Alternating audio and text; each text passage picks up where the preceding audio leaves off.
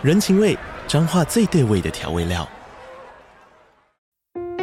人，你在这端，我在那端，各自忙碌又相互牵挂。情，街角的吵杂声传递温暖与思念。味，是从每一个转角飘出的乡愁。这里是彰化县政府 Podcast 节目《彰化早咖》，我是主持人内克。从彰化大小事各具特色到旅游攻略，透过轻松有趣的访谈，带着大家走进最在地的早咖。准备好了吗？彰化的故事，我们说给你听。以上为彰化县政府广告。Hello，大家好，欢迎来到尼尔喝牛奶，我是尼尔，我是我飞。我们今天的现场，大家如果你现在是用 Podcast 在收听的话，应该会听到后面有一些就像是咖啡厅或者是冷气机的声音。那主要是因为这次的 Live Podcast 是跟南投的玉秀美术馆合作，所以你现在所听到的声音是在玉秀美术馆现场的咖啡厅录制的，所以今天。大家背景都会有一个像是那种咖啡厅的 BGM 一样的效果，对。对，我刚刚想说，就是可能如果没有讲的话，大家还以为我们换了一个 BGM 这样。那大家可能以为想说这次怎么会有那个背景情境音效这样，对。那我们今天有一个很特别的来宾，我们欢迎就是 C Lab 的策展人伟慈。Hello，嗨，大家好。然后第一次上节目，而且还是现场的。对，不要紧张，不要紧张，就一开始就很大阵仗这样，对。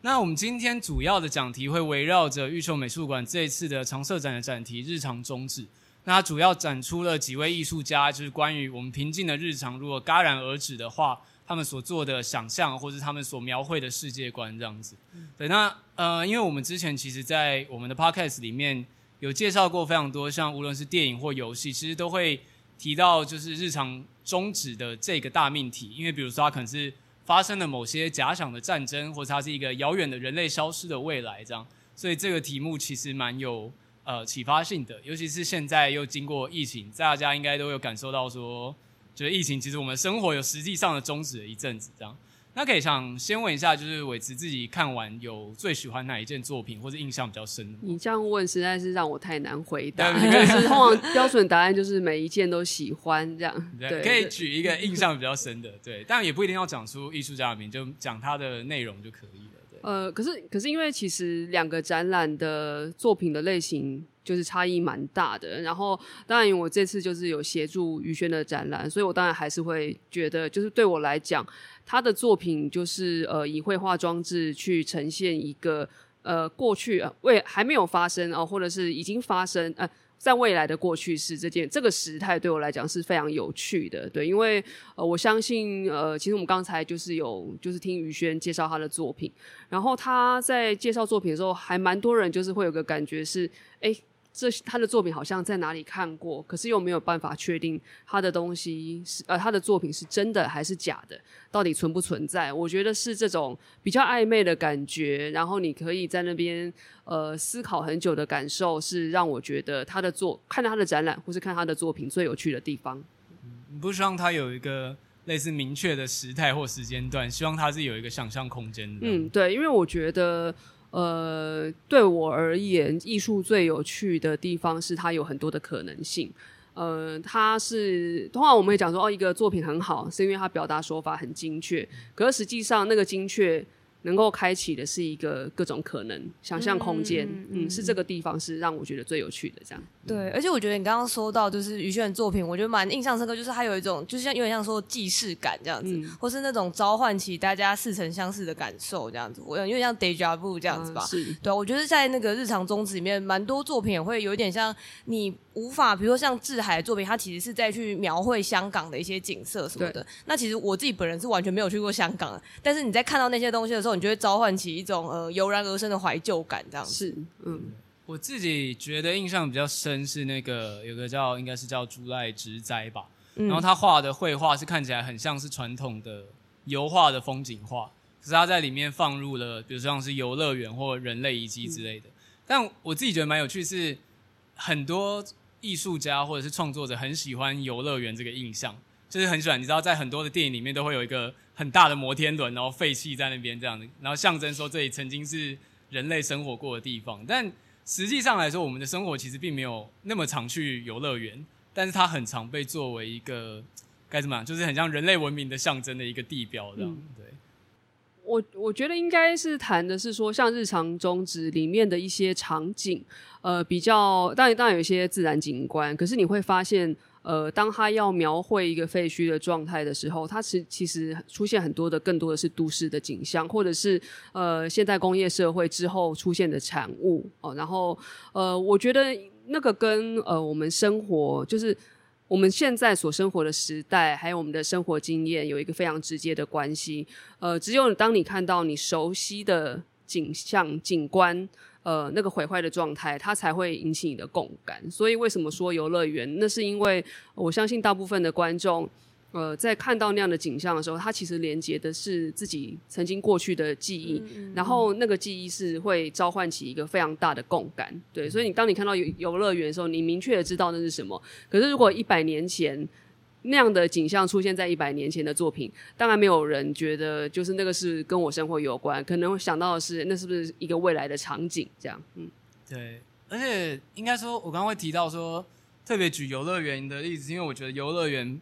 以即使以人类的生活来说，它都是一个特殊体验，或是它本身就是一个呃造梦的地方。对，因为你的不会，你不会在家里有摩天轮可以搭到你家的房子上面嘛，但它本身就是一个娱乐设，它本来就是为了营造某一种幻觉。可是，当它被作为人类文明的象征去放在那边的时候，就很像它变成了我们用来回忆现实的东西。这一点蛮有趣。我其实另外比较喜欢或者说印象深刻的作品，应该是有一个作品是用很多的布幔去把就日常中餐桌上面的东西包起来，因为我会觉得那比较比较像是贴近我们的生活。我想到是像那个以前不是有那个庞贝。庞贝火山的那个危机嘛，那火山一爆发之后，里面的人所有的像餐桌上的面包，或有人可能刚好比如说他在切菜切到一半，然后一瞬间就被封存在那边。那个对我的感觉，就是更像是直接的，就是你的日常被停滞在那边的感觉。所以我也蛮喜欢那个布幕的作品。呃，我想回应一下刚刚说到游乐园的事情，就是我觉得蛮有趣，就是蛮多地方，嗯、就是日常中很多图或者是画面都会去选择，比较像是公共空间之类的。那个我觉得蛮像是最近其实在网上蛮流行，有一种嗯、该说是艺术风格或什么嘛，好像类似叫做 liminal space 吧，就是大家会去故意的把一些公公共空间，例如说什么加油站啊、超市啊，或是车站这种，照理来说应该人来人往的地方，但是它却很不正常或者很非现实的。全部一个人都没有，然后被闲置在那边的状态，这样子，就是我觉得那个确实会召唤起一个很奇妙的感受，这样子，就是你知道那是一个非日常的状态，然后但你又其实没有办法很明确的说出，哦，可能是比如说这边有一个灾难，还是这是发生了什么事情，它并不是真的有火灾发生，或者是有一个很明确的线索，对，但是它就会给人在很第一眼的时候很直觉召唤起一个很奇怪的感受，这样。呃，我觉得我可以就是跟大家分享一件事情，是我有一个连友，然后他的兴我不认识他，就是就是他是我的连友，然后他的兴趣是专门去拍废墟，然后他的拍废墟他不止在台湾，就是他前一阵子跑去美国，然后他去拍了深山的那个疗养院。那他的疗养院呢？我不知道你有没有看过像《阴尸路》这样的、嗯、呃电视影集，然后他们中间有一季就是跑去了废墟呃废弃的监狱，然后那个疗养院早期是监狱，然后后来改成疗养院，然后他就他拍了非常多的景象是，是呃很多的比如说档案啊、记事本啊、电脑啊、家具，就是被留在那边。那我觉得那个日常终止这个时态。哦，就是你刚刚谈到的庞毕度的呃庞庞贝庞贝古城的那个火山爆发，它也是一个时态。然后当那个断裂感，就是那个时间哦，当这个地方它已经没有没有作用了，人离开了，基本上像我们留在桌上的东西，假设今天这边没有了，然后这些东西就会被丢在这边。然后也就是说，这个这个物品在当下这个时态就停留在这里，它没有跟着。他没有跟着你走下去，所以为什么当我们看到呃日常中子里头的那些好像切片般被冻结起来般哦，或者是他带着某种褪色、褪色的那样的感受的那种质地的时候，会让你有一种感觉，它就在停，它就停在某个地方。我觉得是因为。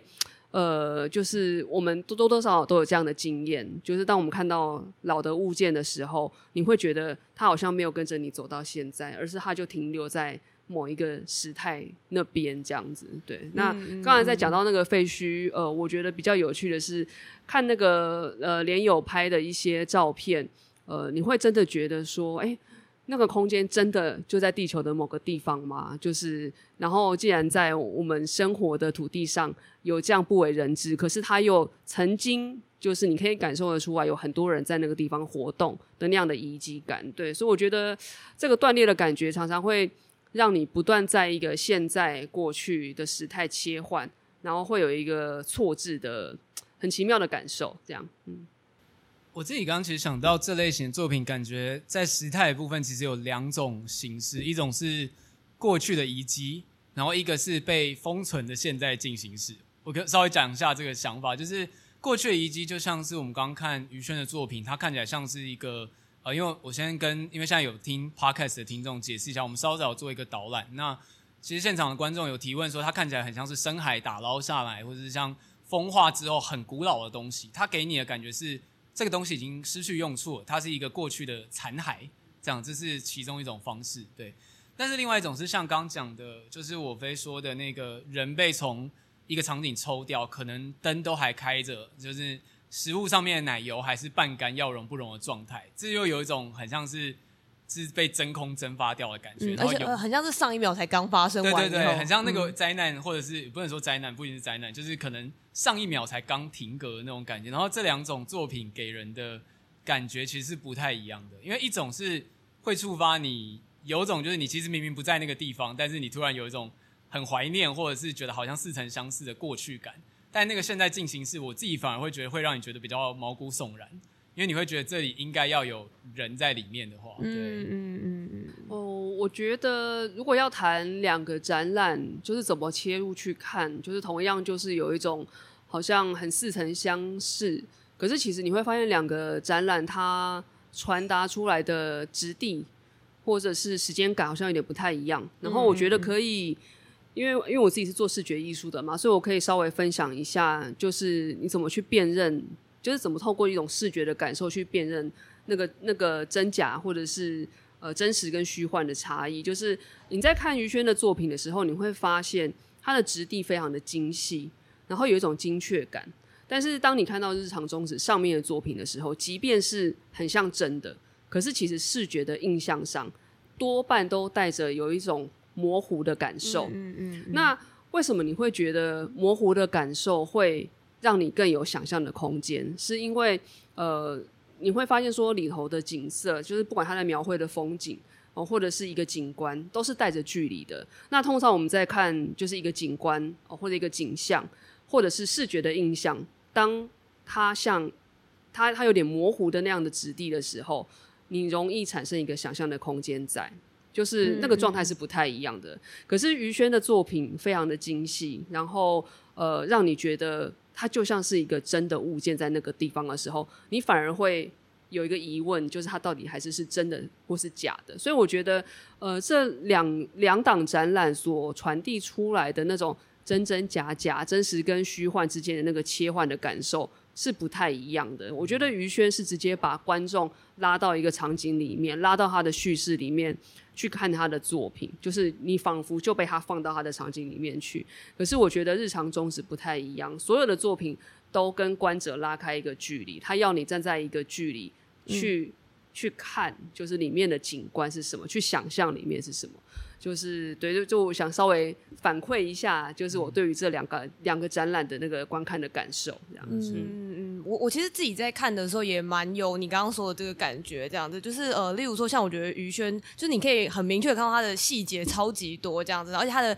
细节都是具有资讯量的细节，就是例如说他刚刚其实在导览的时候也有说，例如说他在不同的装置上面故意有写那个数字，然后数字还是跳号的，你就会开始想象啊，它是不是一个量产或是等等，对，然后我会觉得类似。是这样细节的构成，很像是让大家可以去呃去体验他所无论是幻想或者是他塑造的那个世界观这样子。那些细节是为了要去让我们可以更靠近那件事情，但是呃日常宗旨好像反而就是有点算是反过来这样子吗？对，然后跟他好像比较是除了说那些比较朦胧的状态以外，还包含了我是觉得他蛮多时候是在召唤我们自己个人的情感或是回忆之类这种比较感性面的事情这样子，对。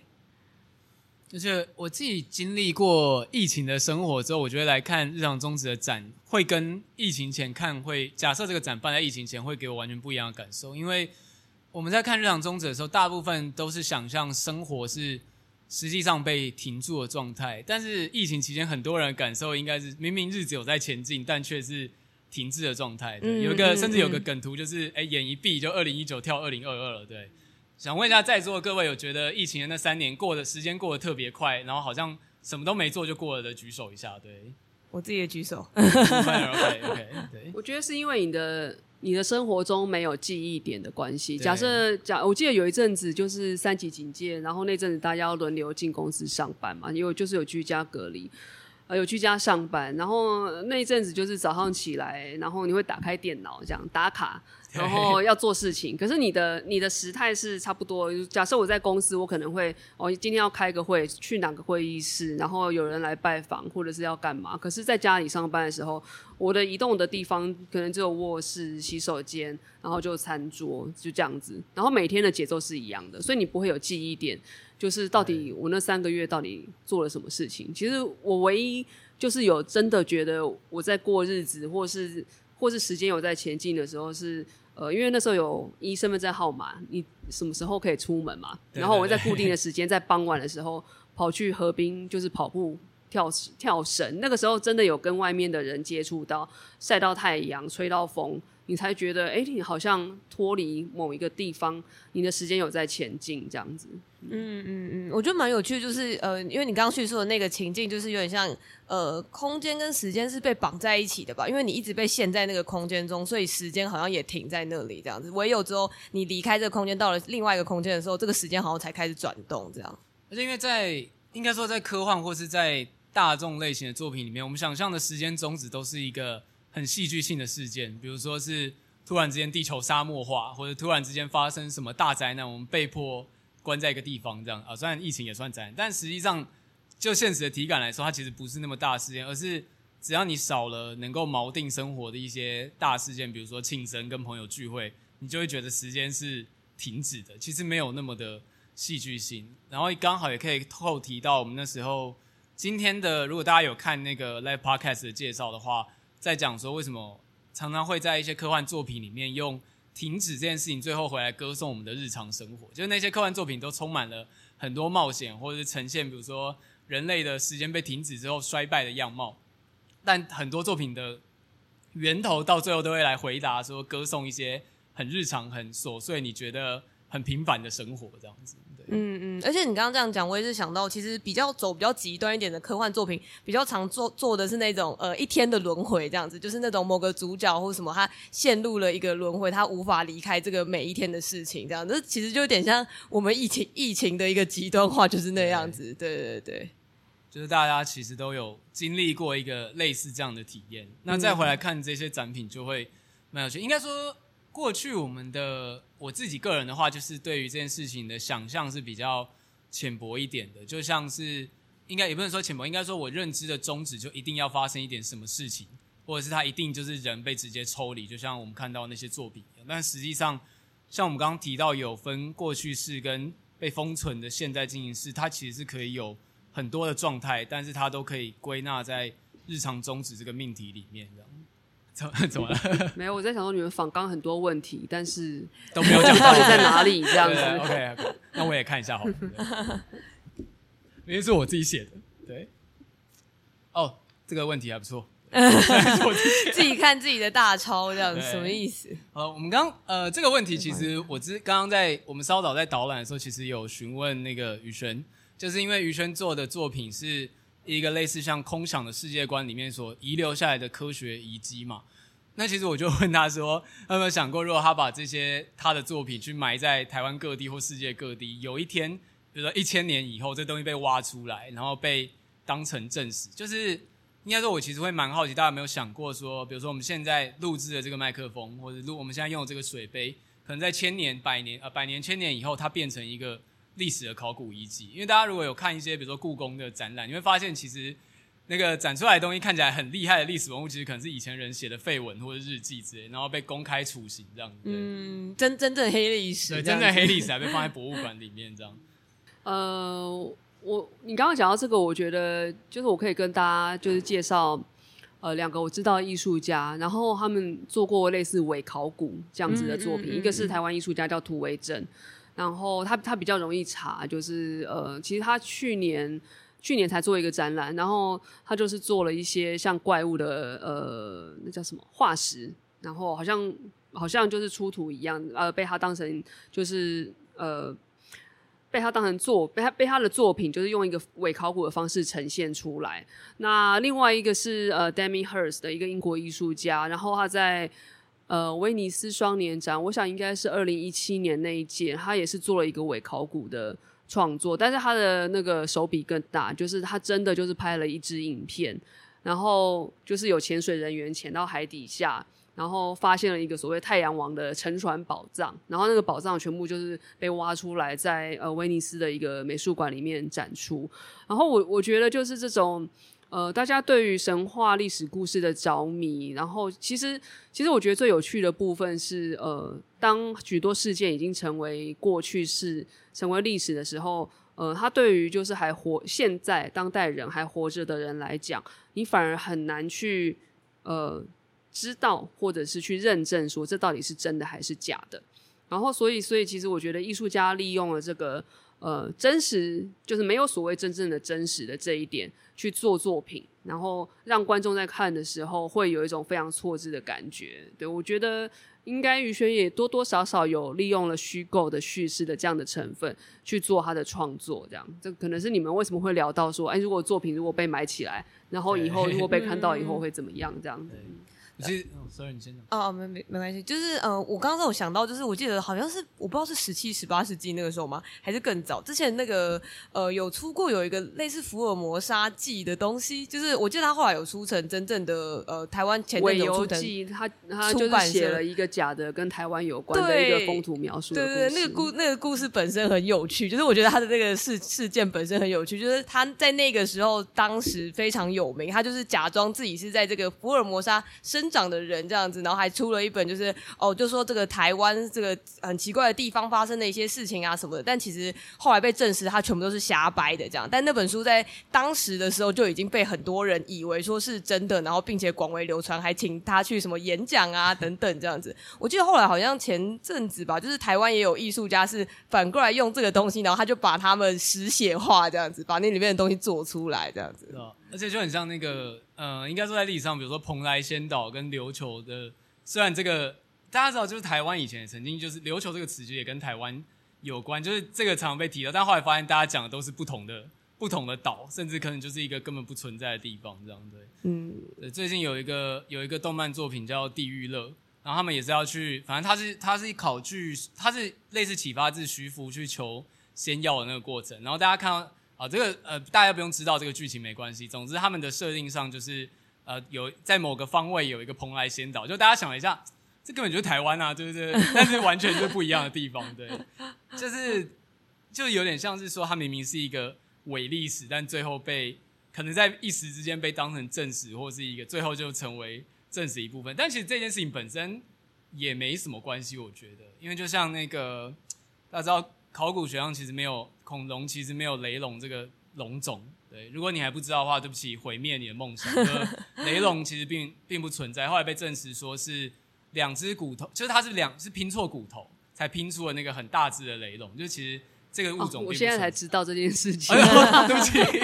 那我也可以补充，原来没有雷龙吗？呃，而且就是像是老人也不存在，像是那个呃，侏罗纪公园里面的恐龙，就是应该是很多人现在回想恐龙的时候第一个印象，但是那里面大部分恐龙也都是他们有点像是凑合出来的这样子，就是比如说迅猛龙，其实根本就不是那个大小，也不是那个生态这样子。然后这件事情在我长大以后给我很大的打击，对。对 但但我觉得可以回应那个于轩的作品的一点是说，因为呃，我们那时候就说我们一看到于轩的作品，就是马上就是联想到了很多呃科幻作品有可能会出现的，简直很像是电影美术道具就放在那边的感觉这样子。然后，但是我们也没办法很明确的说，哦，就是哪一部作品，或是那个就是拿来做些什么的。所以我觉得这件事确实实也是很符合说，哦，好像其实我们大家所共同认知的那样子的印象，也只是一个很，比如说以媒体或是以作品、影像作品为首那些很视觉上面的拼凑起来的一个印象这样子，而不是我们真。正有谁经历过那些事情的。而且蛮有趣的是说，大家看到都会说出几个关键词，就觉得哦，这很像铁达尼号，这很像打捞上来的，这很像某个遗迹这样。就是明明我们都是来自不同不同背景、不同不同背景，然后不呃，对不起，就是我们明明都是来自不同背景，然后不同社会的人，但是大家提出来的那种所谓对于这种过去的描述，却都非常相似，本身可能也多少受到媒体影响这样的。嗯，我想应该还是跟传播有关系，就是你会直接从自己的生命、生活记忆，或者是呃你的知识系统里面去寻找一些你最快可以连接起来的资讯，就是套用在。呃，作看你看到的作品上，所以我觉得于轩很聪明啊。他的作品里头不是使用了后语嘛？你们今天还讨论了，你就你还有问他说，他的标本是不是真的还是假的？就是他的这种嗯，使用真实的物件，然后跟我们的生活有连接的这种呃机关或者是机器或是机具，不管是用翻模的手法，或者是直接的呃置入，都让观众。更难去分辨这个到底是真的还是假的，对？为什么你会有这么直接的连接？其实跟他的创作手法有还蛮直接的关系。嗯，我自己在看这类作品的时候，其实我常常心中会有一个疑问，就我觉得，呃，也不是作品，应该是说大家在设定这些时空上面都非常的震惊，就是大家都有一个很远大的目标，要建设一个很棒的社会这样，但是反而看不到很多我们所谓日常的痕迹，比如像我们现在。大部分人的生活都是上网刷刷，就是社群媒体。但因为这件事情，假设要被拍成一个电影，就会超级无聊。这样就是我们看到各种科幻的传说，都是关于去寻找啊，有个远大的目标要去达成，或我们要拯救人类这些，但反而会很缺少那个该怎么讲，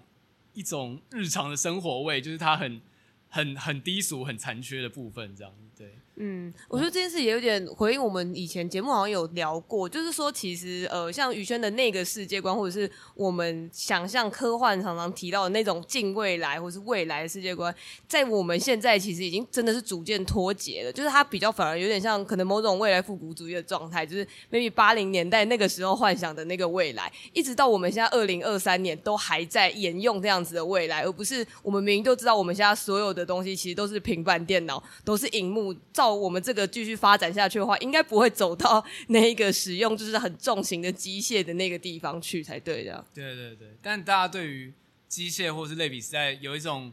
未，就是它仿佛就是某一种未来的形式而继续被沿用下去。这样，明明我们现在所迈向的未来其实是越来越远离它了。这样，我只在想，你们在讲的就是他的作品里头的那个呃未不未来这件事情，就是嗯。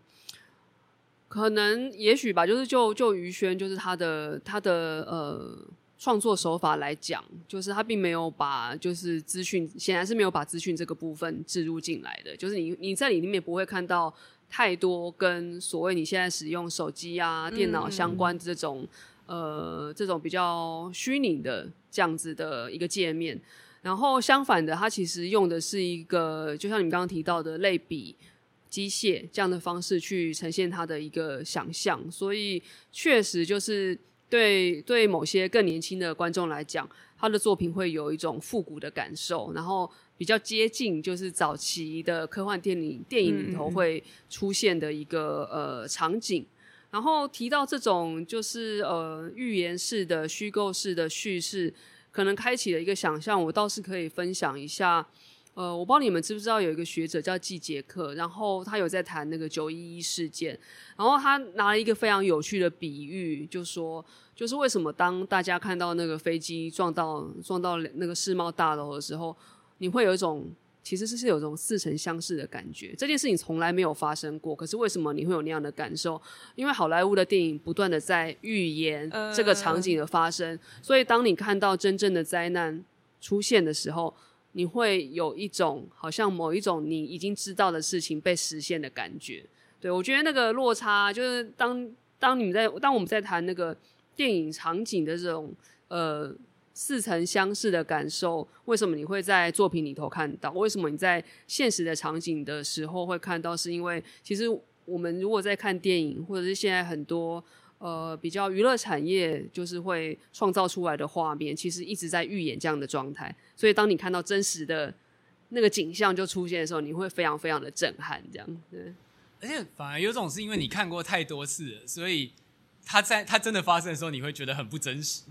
这是一个反过来，就是理论上来说，它真的发生，你应该说，我一直我一直在等等待星星爬上帝国大厦，这样子。电影有演过，而且我们都知道，就是有几个城市，比如像是纽约、上海跟东京，就已经在电影各大作品里面毁灭过无数次。对对对，我刚也是想到这件事情，这样子。对，就是因为比如说，我觉得，因为它撞的主要是那个双子星大厦这件事，它就是一个很明确的标的物。对，然后这也是确实那个通常灾难电影都一定要选一个很有名的，比如自由女神像啊，或者是什么呃巴黎铁塔之类去毁灭才行，这样。而且我记得那时候九一一事件发生的时候，真的有作品、还电影、还游戏有这件事情，他们果断赶快删掉这样子，因为就是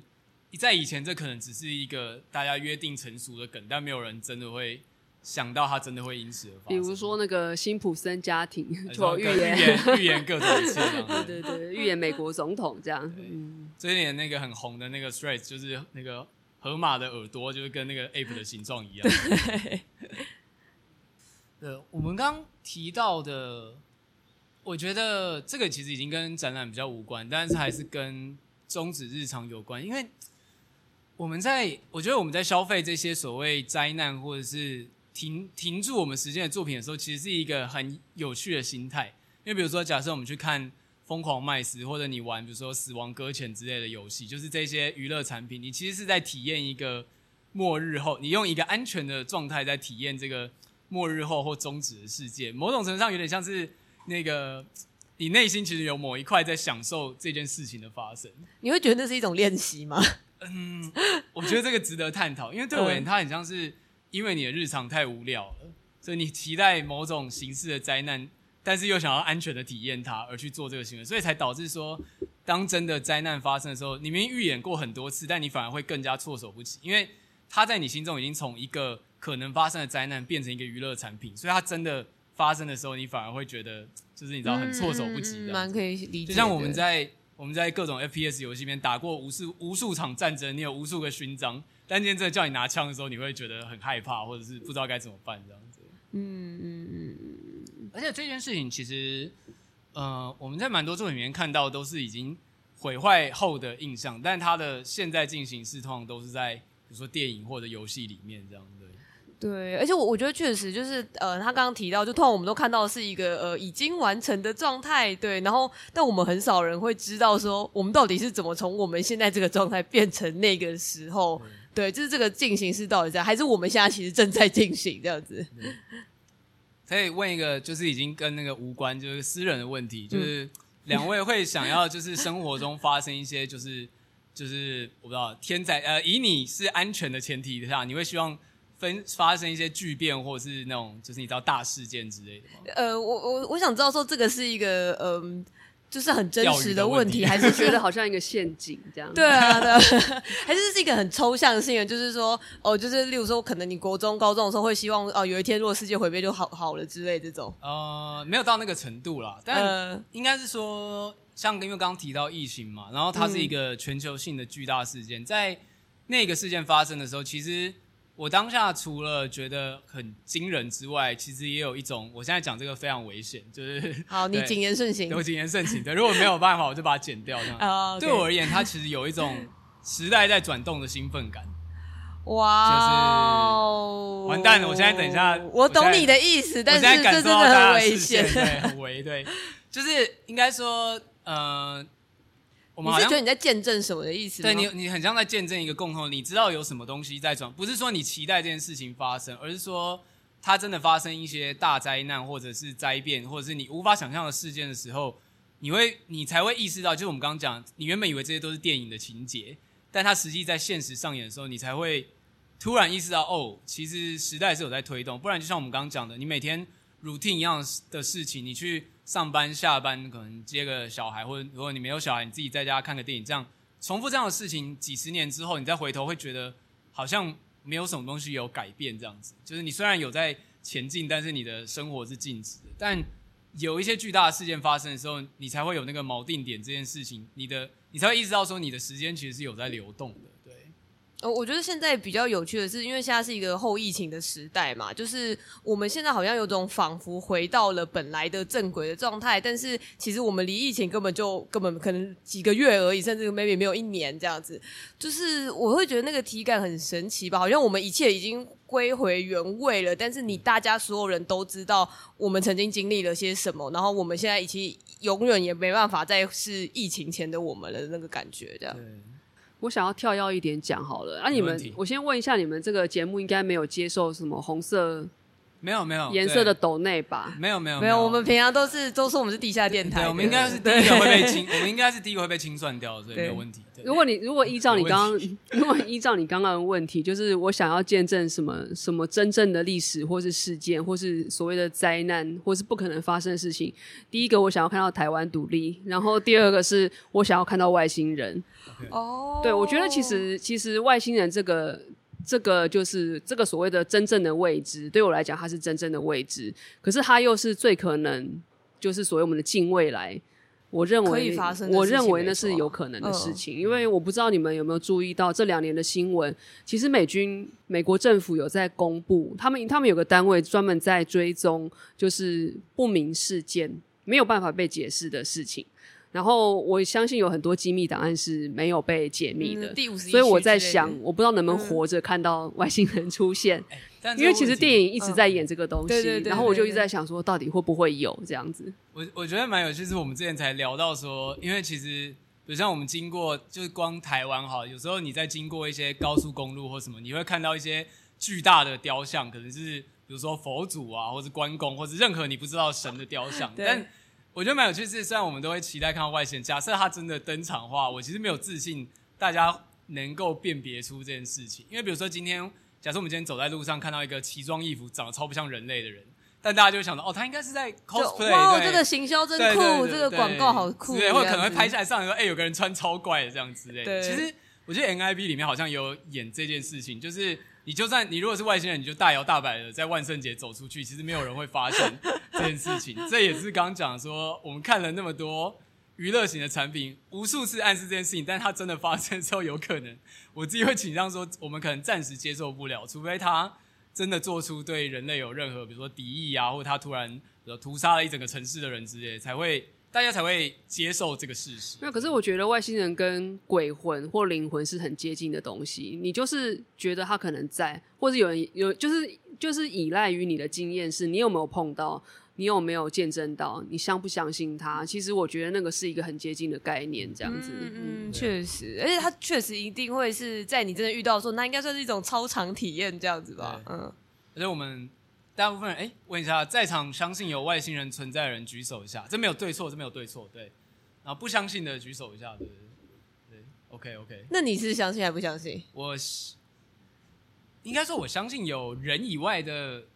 东西存在，但它可能不是人这样子。应该说，对我的认知而言，就是假设真的有外星生物的话，它可能高几率不是人形的这样子，因为我们会用在很多的科幻作品里面，我们想象外星人也是。比如说，比如星际义工队，他们大部分都还是可以辨识的人形这样，但是他们其实，如果假如他是跟地球完全不同的环境，他其实没道理要长得跟人一样，这样子对。嗯嗯嗯、我们今天其实，在前面闲聊的时候，其实有谈到一个，我已经我真的每次讲都忘记了科幻作品，就是有一个科幻作品是人类到了宇宙之后，然后他们遇到了两批外星人，然后一批外星人是长得跟人一模一样，可是这些外星人超坏，就是对人充满敌意。可是人类，因为他们长得很像人，就是被类似像被诱惑进去，然后就是被他们陷害。但有另外一批长得很像异形，很丑，但结果他们其实是超友善的外星人，但是人类自己没有办法接受，所以那个认知落差，大家就很痛苦。这样子，嗯嗯嗯嗯，我我回去讲一下你刚刚最前面你问我们俩的问题好了，对，对，就是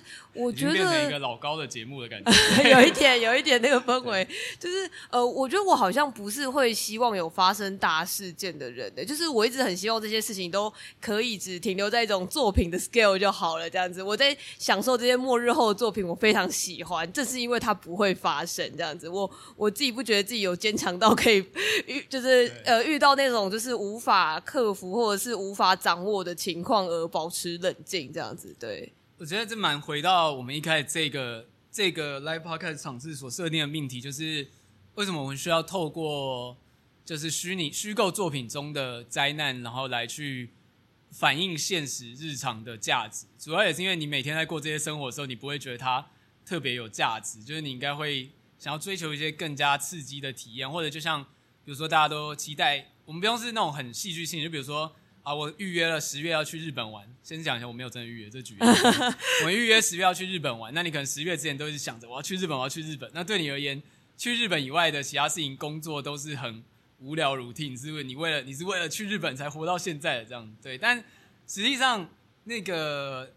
你每天过的生活，如果是在科幻作品里面，其实反而才是它有价值的部分。可是如果不去经历一些这种威胁到你日常的危难的话，你其实很难。自发的察觉它的价值，嗯嗯嗯，而且我觉得，如果回到就是日常终止这个作品的时候，我其实确实在看某些呃画作的时候有这个感受，就是确实是因为那个东西被消除了，那个东西离开了，然后所以你才会特别感受到那个。事情的存在，这样我觉得这样听起来好像有点抽象。我觉得具象一点，就是例如说，像你刚刚有提说你很喜欢的那一幅作品，就是它是一个静物，然后仿佛是有一个透明的布被盖在上面，但是你看不到底下的东西。那很像是你不知道里面是什么，但是正因为这个样子离开的东西的形状，所以你更感受到了他这样子。我觉得这很回扣你刚刚。提的这件事情吧，对，然后跟呃，其实我在里面也蛮喜欢有个作品是，是我又忘记他名字是什么了，但是他应该是一个东南亚艺术家，就是他是菲律宾哦，菲律宾的艺术家，就他的作品是非常非常微型的一个，他是被放在他，我其实不太确定他是画在什么样的材质上面，他有画贝壳吧？哦，贝壳之类的，对对，就他是必须要用放大镜才可以看清楚的东西，这样，就是呃，我觉得那个东西在体验上面很像是。呃，我平常几乎不会，你你很少很能很专注的看某个东西的细节，或者是呃非常就是你把一个比如杯子也好或什么放到非常近的地方观察它的纹理等等，就是其实我觉得在看这些东西的体验上面，本身对我来说是一个很超长的事情。这样，就算那些东西有可能是你日常会遇到的东西，嗯，但。像我有老花眼，看那个就很吃力。对，但我我也分享一下好了，就是你们刚刚在讲日常，就是这种终止或者是突然的事件。可是我觉得在志海的作品里头，它并不是讲一个突然断裂的状况，而是随着时间过去，然后其实你是跟跟着那个事件慢慢就是一起走过来的。等等到你站在这个地方回头望的时候，你才发现说，哎，你已经远离某一个时代了。我觉得他的作品。之所以有一种非常明显的时光逝去的那样的质地，不只是因为他绘画的方式，就是刚刚我讲可以回扣到我一开始讲到那个模糊的状态，嗯，让你有那样的想象。然后更因为就是呃，其实我们都共同经历过，就是香港的变动。也许你们经历过的跟我经历过的又不太一样，因为我去过那边，然后我我的小时候经历过，其实呃，香港的流行文化非常强大的那个时候。然后还有就是，其实那个时候的香港人就是唱广东用用呃粤语唱唱流行歌，是比用国语来的有一种更高一级的感觉。就是我觉得那个状态已经不会再出现，也不会想想象中哦，不是想象中，而是现在就知道说他不会不会回到那个过去了。所以当你在看他的。作品的时候，你更能够感受到艺术家在怀想的那个他曾经经历过的那个日常，属于香港的日常，属于某一个时代的日常，是一个什么样的状态？这样。嗯嗯嗯嗯。我自己在看这些展品的时候，有一个感觉是说，因为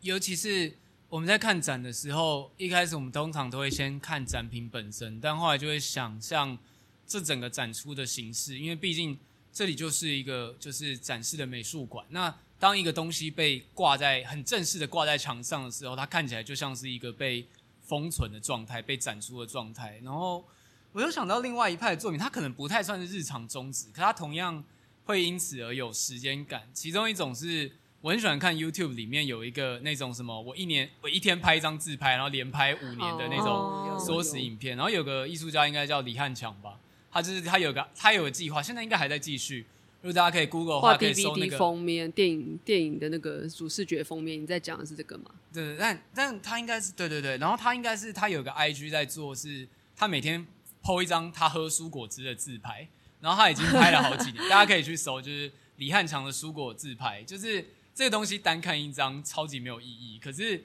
他明明每天都是摆一样的姿势，都是李汉强这个人，然后就是正正的拿着蔬果汁在喝，但是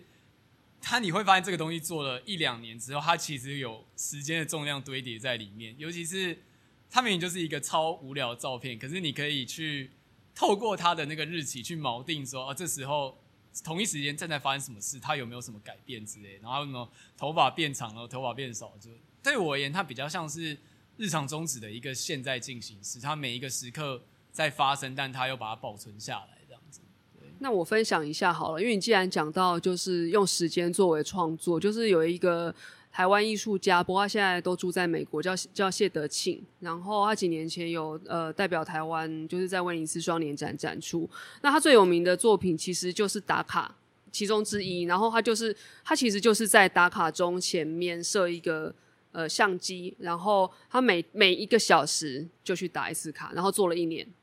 几乎没有中断过这样子，然后还有一个是自求，他把自己他在一个画廊里头盖了一个，可能就跟这个墙面这么大的一个呃一个像监牢的地方，然后他在里面待了一年。那他在进去之前，他有写一个宣言，就是就意思是他这一年中间，他不跟人交谈，他不看报纸，他不阅读，他就是坐在里面。然后他每他每过一天，他会在我记得是墙壁上吧，就是用呃，你们知道要你要算数的时候会画会画四个直线，然后一个横线代表五，他这样画了三百六十五天。然后他最期待的东西，我记得他在访谈里头有提到说，他最期待的事情除了是画那个之外，因为他代表过完一天，另外一个就是剪指甲。您。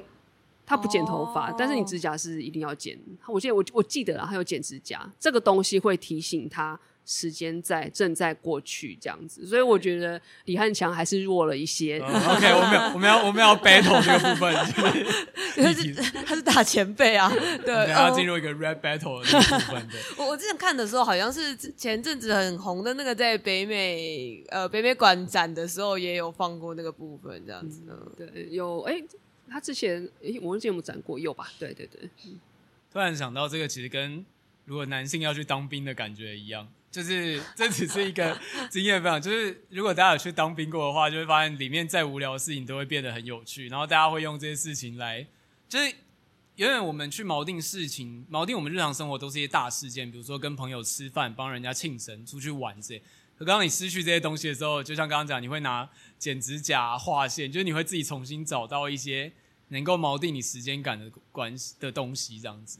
嗯，而且我觉得就是我们上一次来的时候就蛮印象深刻，就是我们进来玉秀美术馆的时候，其实他都有一个动作，就是要收大家的手机这样子。我就觉得以现在这个资讯流通超级迅速，然后每个人都有资讯焦虑症的这个前提之下，其实光是这件事情就有一点点让大家脱离现实了这样子。我觉得这很好啊，因为大家现在的人是用手机在看作品，不是用眼睛在看作品，所以我非常赞成，就是把大家手机。而且我自己觉得很恐怖的是。你被收走手机之后，像我就会有一种那个，你知道，很像换肢痛一样的动作，就是我去摸口袋，发现那个东西，发现是空的，这样对。那我再跟你们分享哈，有一个台湾艺术家叫郑先玉，然后他之前做过一件作品，他就是要让观众感受到就是手机分离的焦虑，所以他那个作品呢是一个，他有个台座，然后上面有一个方盒子这样，那。呃，那个方盒子上面有一个像类似那种手机充电的那个那个充电线的那个接头，嗯，嗯，然后你可以把你的手机插上去，插上去以后盒子就会关起来。然后他写了一个程式，就是你有可能就是五分钟或是二十分钟，甚至一小时之后才能拿回你的手机。然后你手机放上去以后，你只能在展场看作品，没有办法做其他事情。对。那这样大家会是想要就是在边看的时候一直跑回去看它开了没吗？我不太确定，因为那时候你还蛮常故障的。故障是有点像是吃币一样，我要把你手机直接吃掉的。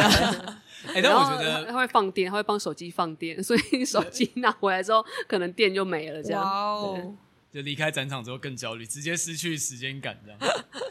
而且通常这种就是数位相关的展品，还蛮真的蛮常出问题的。对，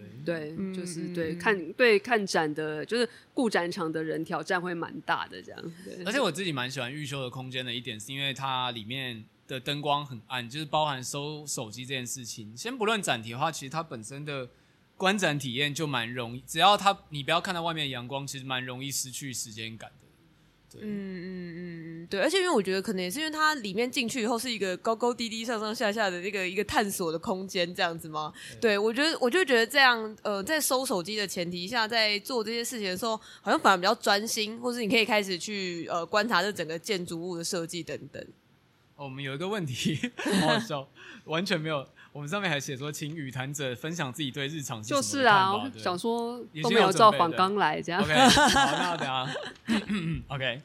好，那我们现在的那个 Live Podcast 也比较接近尾声。我刚刚发现有一个那个访纲上的题目一直没有问，我还想尾子应该有准备，但是我们一直没有问到，就是想要分享一下自己对于日常是什么东是什么这个问题的看法。我觉得这是这真是一个很好的问题，但是又是一个很大的问题。然后我那时候看到这个问题的时候，我就在想说，这个问题呢，你在不同的不同的，就是在我的不同年纪的时候问我，我可能回答的东西都不一样。不过，不过我觉得对我来讲，日常真的就是三个时态，就是所谓的过去、现在跟未来，也就是昨天、今天跟明天，就是就是你永远会在那样的循环里面，就是。呃，运作运转着，然后只是节奏会不太一样。就是对我来讲，日常是一个呃蛮珍贵，但是其实又非常不稀奇、无聊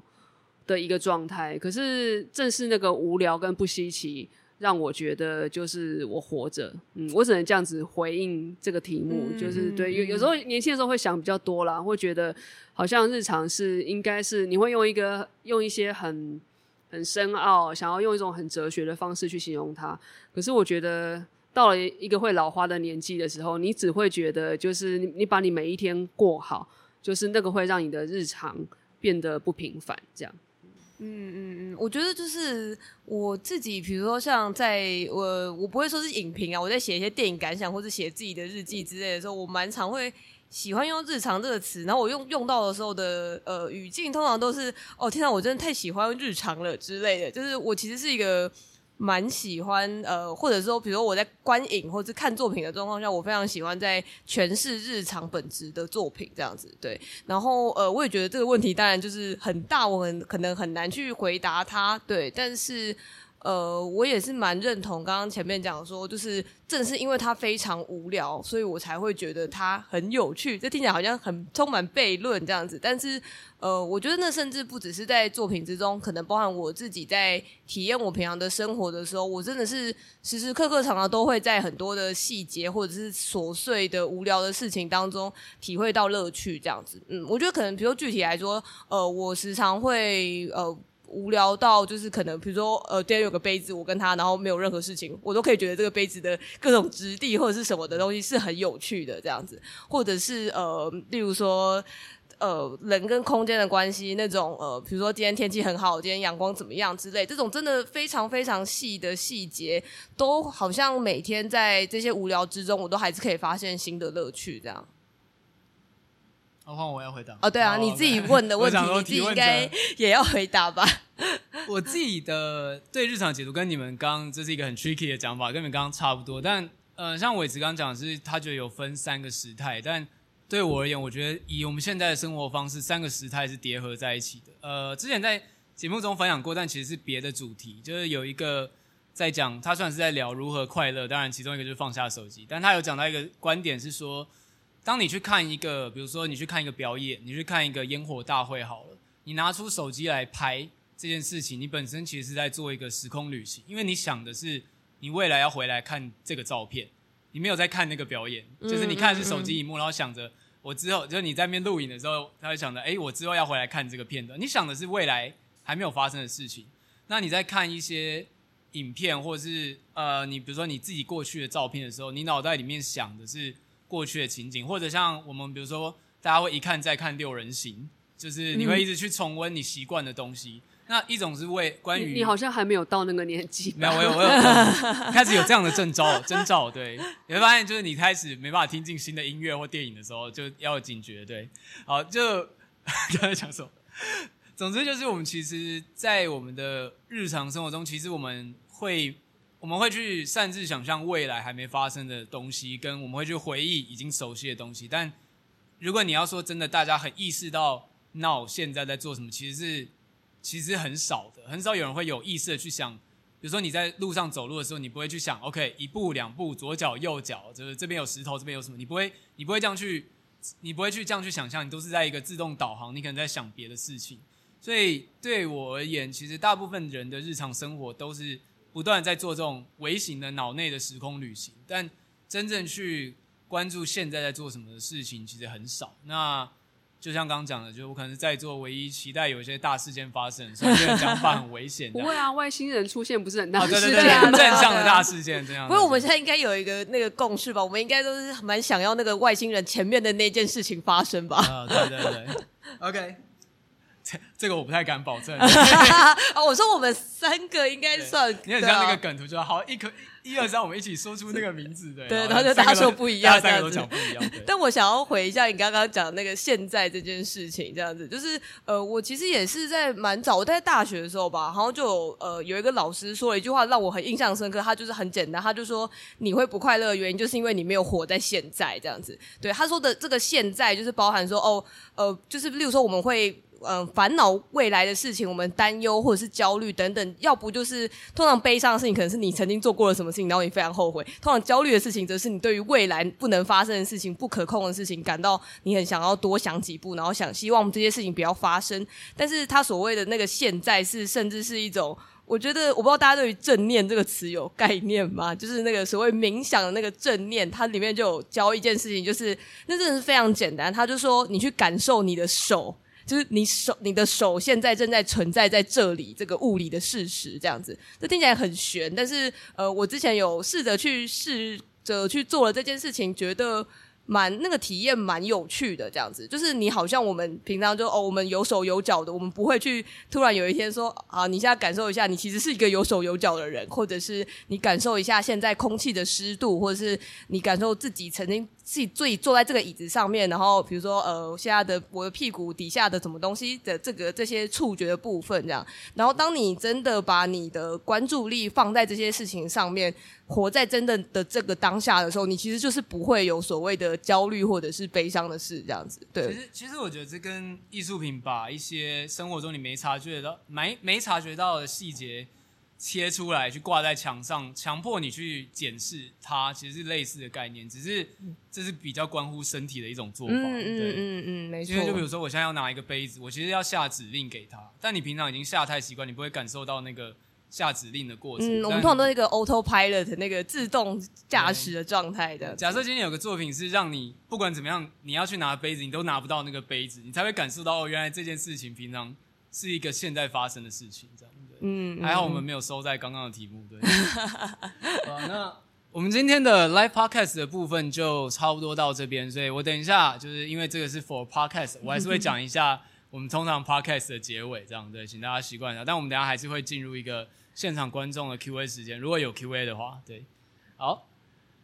好，那我们今天感谢就是伟慈一起来跟我们探讨今天的题目，然后我们这是我们少有的 Live Podcast，未来如果大家喜欢这个形式的话，可能也会就是陆续的举办。感谢大家今天的收听，我们是尼尔和牛奶。如果你喜欢我们节目的话，可以在 Apple Podcast 跟 Spotify 给我们一个五星的评价。那你也可以搜寻我们的 YouTube、IG，或者是我们最近有一个 Threads，虽然我不是很喜欢用它，对，也可以追踪我们的 Twitter 跟加入我们的 Discord 群组。对，我们家的 Threads 上面都是一些社群老害的一些发言。对，对，对，现在都是我在批评 Threads 有多难用的发言。对，如果大家有如果大家有兴趣看这个发言，也可以追踪一下。对，好了，那谢谢伟慈今天来，那我们今天节目就到这边，拜拜，拜拜，拜拜。